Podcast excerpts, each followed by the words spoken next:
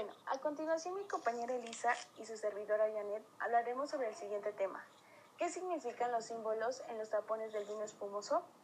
Si alguna vez te has detenido a mirar el corcho de una botella de vino espumoso, habrás podido observar que tienen impreso un símbolo que puede ser desde una estrella, un rectángulo, un círculo o un triángulo, los cuales nos indican el tipo de vino que tenemos y su calidad. Pero para comprender bien estos símbolos, primero es necesario conocer qué son los vinos espumosos, qué es el cava y cómo se elabora. Para ello vamos a hacer un pequeño recuento de los temas ya vistos. Recordemos que se denomina vino espumoso aquellos que tienen burbujas procedentes de una cantidad determinada de dióxido de carbono en la botella. Estos pueden ser ya sea adquiridos naturalmente o de una procedencia artificial. Existen varios tipos de vinos espumosos en España. El más popular es el cava. Su sello y su normatividad de producción y calidad, como la mayoría de los vinos españoles, está regulada en una denominación de origen. Lo excepcional de una denominación de origen es que no se encuentra en una región determinada, sino que ésta se puede encontrar en toda España. Para poder obtener un cava, primero se elabora un vino tradicional, ya sea blanco o rosado. Después, esto se mezcla con vinos de otros años anteriores. Al producto obtenido se le llama vino base. El vino base se embotella y se le añade un poco de azúcar y vino viejo. Esto se le denomina licor de tiraje, que básicamente es una mezcla que va preparada con días anteriores a este proceso. Una vez embotellado, el vino base y el licor de tiraje en el interior de la botella cerrada comienza a tener una reacción la cual consiste en una fermentación que se realiza en una fase llamada rima. En esta fase de rima, las botellas se colocan en una estructura llamada pupitres, donde el bodeguero las irá moviendo poco a poco en el transcurso de los días. Las botellas empiezan en composición horizontal y terminan en lo que se le llama punta, quedando la botella boca abajo. Se consigue mediante estas operaciones que los residuos procedientes por la fermentación en la botella se vayan acumulando en la parte inferior, que al estar boca abajo es el cuello de la misma. La siguiente operación consiste en retirar este residuo y se le llama degüelle. En esta etapa se introduce el cuello de la botella en una solución de agua y anticongelante, consiguiendo que los residuos acumulados en el cuello de la botella se congelen. Una vez abierta la botella, el tapón de hielo sale por la presión, quedando de una manera limpia. Por último, para terminar la elaboración del vino y rellenar las botellas, se le añade lo que se le llama licor de expedición. El licor de expedición es una mezcla de vinos viejos, brandy y azúcar. Ahora sí, hablemos sobre el tapón. Inicialmente durante el proceso de elaboración, las botellas no se cierran con corcho. Hasta la fase del degüelle se utiliza un tapón tipo chapa y tras añadir el licor de expedición se coloca el clásico tapón de corcho, con su característica forma de hongo. Se trata de una particularidad de los vinos espumosos, que están especialmente fabricados para estos vinos, ya que deben aguantar la presión que se produce en el interior de la botella por la presencia de dióxido de carbono. En los tapones de los vinos espumosos suelen venir los símbolos que diferencian una elaboración de otra, estos símbolos se encuentran en la parte interior del corcho y nos permiten diferenciar los distintos métodos de elaboración. Por ejemplo, podemos encontrar estrella de cuatro puntas, la cual nos indica que es una bebida elaborada por el método tradicional que acabamos de mencionar. La siguiente figura es el rectángulo, su medida es de 7 por 2 milímetros. Esta nos indica que es un vino poco hecho, nos informa que la fermentación en botella se ha realizado pero ha sido muy breve. Solo ha tenido dos meses de reposo y no se ha sometido al proceso de degüelle, a lo cual indica que no ha sido eh, extraído las impurezas antes vistas y el vino saldrá hacia el mercado.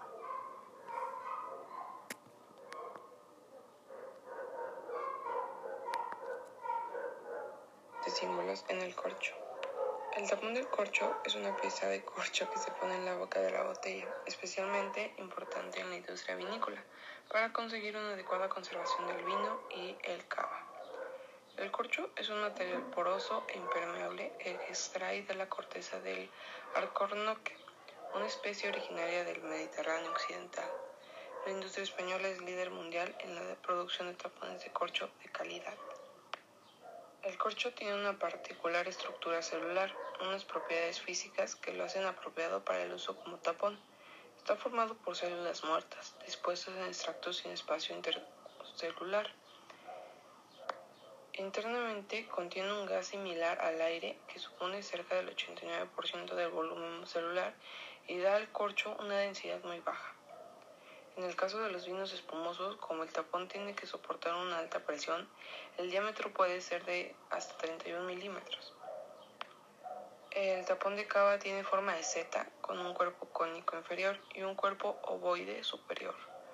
Una vez puesto en la botella puede tener un tiempo de vida de hasta 25 años.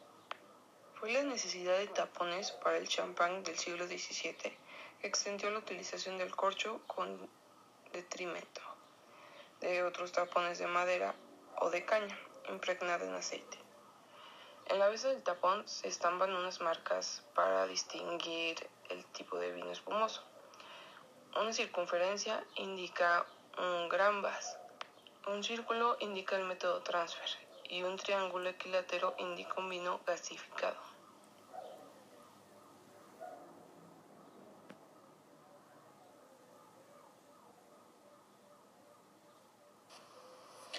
Bueno, en esta ocasión hablaremos sobre la clasificación de los vinos espumosos dependiendo de la cantidad de azúcar.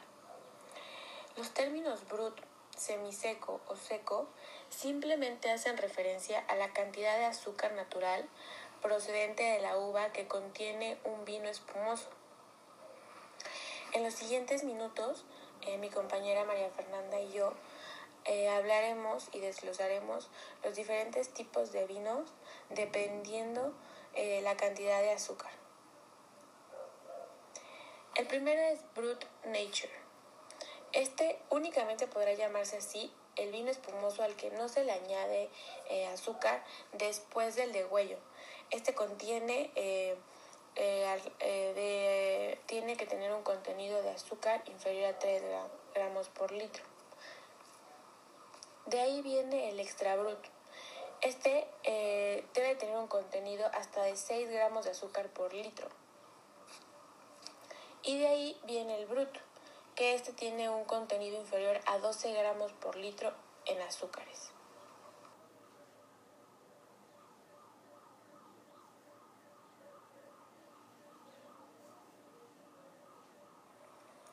El extra seco va de entre 12 y 17 gramos de azúcar por litro, el seco entre 17 y 32 gramos por litro, semiseco entre 32 y 50 gramos por litro y los dulces más de 50 gramos de azúcar por litro.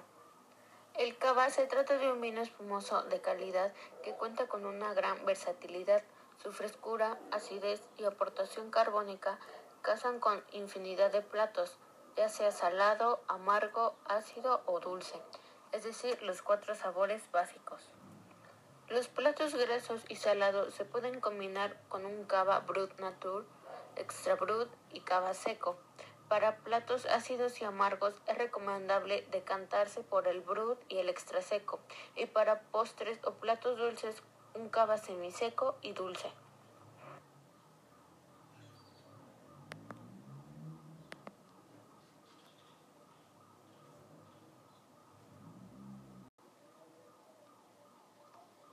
Bueno, a continuación mi compañera Elisa y su servidora Janet hablaremos sobre el siguiente tema. ¿Qué significan los símbolos en los tapones del vino espumoso?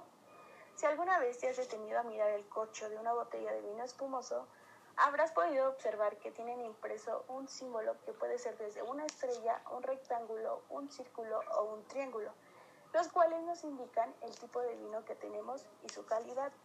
Pero para comprender bien estos símbolos, primero es necesario conocer qué son los vinos espumosos, qué es el cava y cómo se elabora. Para ello vamos a hacer un pequeño recuento de los temas ya vistos. Recordemos que se denomina vino espumoso aquellos que tienen burbujas procedentes de una cantidad determinada de dióxido de carbono en la botella. Estos pueden ser ya sea adquiridos naturalmente o de una procedencia artificial. Existen varios tipos de vinos espumosos en España. El más popular es el cava. Su sello y su normatividad de producción y calidad, como la mayoría de los vinos españoles, está regulada en una denominación de origen. Lo excepcional de una denominación de origen es que no se encuentra en una región determinada, sino que ésta se puede encontrar en toda España. Para poder obtener un cava, primero se elabora un vino tradicional, ya sea blanco o rosado. Después, esto se mezcla con vinos de otros años anteriores. Al producto obtenido se le llama vino base. El vino base se embotella y se le añade un poco de azúcar y vino viejo. Esto se le denomina licor de tiraje, que básicamente es una mezcla que va preparada con días anteriores a este proceso. Una vez embotellado, el vino base y el licor de tiraje en el interior de la botella cerrada comienza a tener una reacción, la cual consiste en una fermentación que se realiza en una fase llamada rima. En esta fase de rima, las botellas se colocan en una estructura llamada pupitres, donde el bodeguero las irá moviendo poco a poco en el transcurso de los días. Las botellas empiezan eh, con posición horizontal y terminan en lo que se le llama punta, quedando la botella boca abajo. Se consigue mediante estas operaciones que los residuos procedientes por la fermentación en la botella se vayan acumulando en la parte inferior, que al estar boca abajo es el cuello de la misma. La siguiente operación consiste en retirar este residuo y se le llama degüelle. En esta etapa se introduce el cuello de la botella en una solución de agua y anticongelante consiguiendo que los residuos acumulados en el cuello de la botella se congelen. Una vez abierta la botella, el tapón de hielo sale por la presión, quedando de una manera limpia. Por último, para terminar la elaboración del vino y rellenar las botellas, se le añade lo que se le llama licor de expedición. El licor de expedición es una mezcla de vinos viejos, brandy y azúcar. Ahora sí, hablemos sobre el tapón. Inicialmente durante el proceso de elaboración, las botellas no se cierran con corcho. Hasta la fase del degüelle se utiliza un tapón tipo chapa y tras añadir el licor de expedición se coloca el clásico tapón de corcho con su característica forma de hongo. Se trata de una particularidad de los vinos espumosos, que están especialmente fabricados para estos vinos, ya que deben aguantar la presión que se produce en el interior de la botella por la presencia de dióxido de carbono. En los tapones de los vinos espumosos suelen venir los símbolos que diferencian una elaboración de otra. Estos símbolos se encuentran en la parte interior del corcho y nos permiten diferenciar los distintos métodos de elaboración. Por ejemplo, podemos encontrar estrella de cuatro puntas, la cual nos indica que es una bebida elaborada por el método tradicional que acabamos de mencionar. La siguiente figura es el rectángulo. Su medida es de 7 por 2 milímetros. Esta nos indica que es un vino poco hecho. Nos informa que la fermentación en botella se ha realizado pero ha sido muy breve. Solo ha tenido dos meses de reposo y no se ha sometido al proceso de degüelle, a lo cual indica que no ha sido eh, extraído las impurezas antes vistas y el vino saldrá hacia el mercado.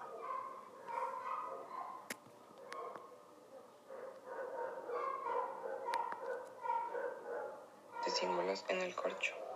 El tapón del corcho es una pieza de corcho que se pone en la boca de la botella, especialmente importante en la industria vinícola, para conseguir una adecuada conservación del vino y el cava. El corcho es un material poroso e impermeable que extrae de la corteza del alcornoque, una especie originaria del Mediterráneo occidental. La industria española es líder mundial en la producción de tapones de corcho de calidad. El corcho tiene una particular estructura celular, unas propiedades físicas que lo hacen apropiado para el uso como tapón. Está formado por células muertas, dispuestas en extractos sin espacio intercelular. Internamente contiene un gas similar al aire que supone cerca del 89% del volumen celular y da al corcho una densidad muy baja. En el caso de los vinos espumosos, como el tapón tiene que soportar una alta presión, el diámetro puede ser de hasta 31 milímetros. El tapón de cava tiene forma de seta, con un cuerpo cónico inferior y un cuerpo ovoide superior. Una vez puesto en la botella puede tener un tiempo de vida de hasta 25 años. Fue la necesidad de tapones para el champán del siglo XVII que extendió la utilización del corcho con detrimento de otros tapones de madera o de caña impregnada en aceite. En la base del tapón se estampan unas marcas para distinguir el tipo de vino espumoso. Una circunferencia indica un gran vas. Un círculo indica el método transfer y un triángulo equilátero indica un vino gasificado.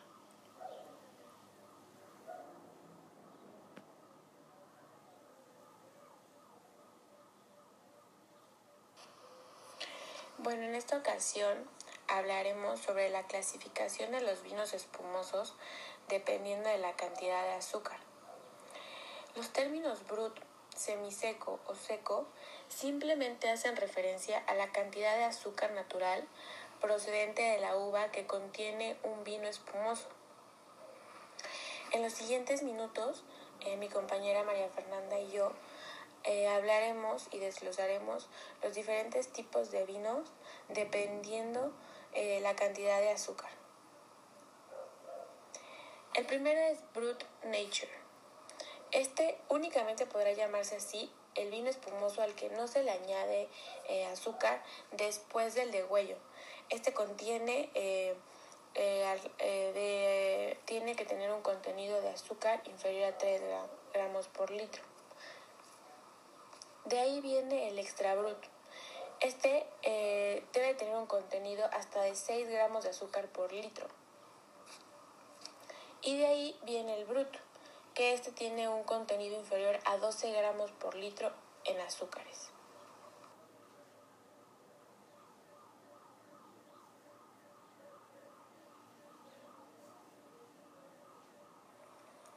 El extra seco va de entre 12 y 17 gramos de azúcar por litro, el seco entre 17 y 32 gramos por litro, semiseco entre 32 y 50 gramos por litro, y los dulces más de 50 gramos de azúcar por litro.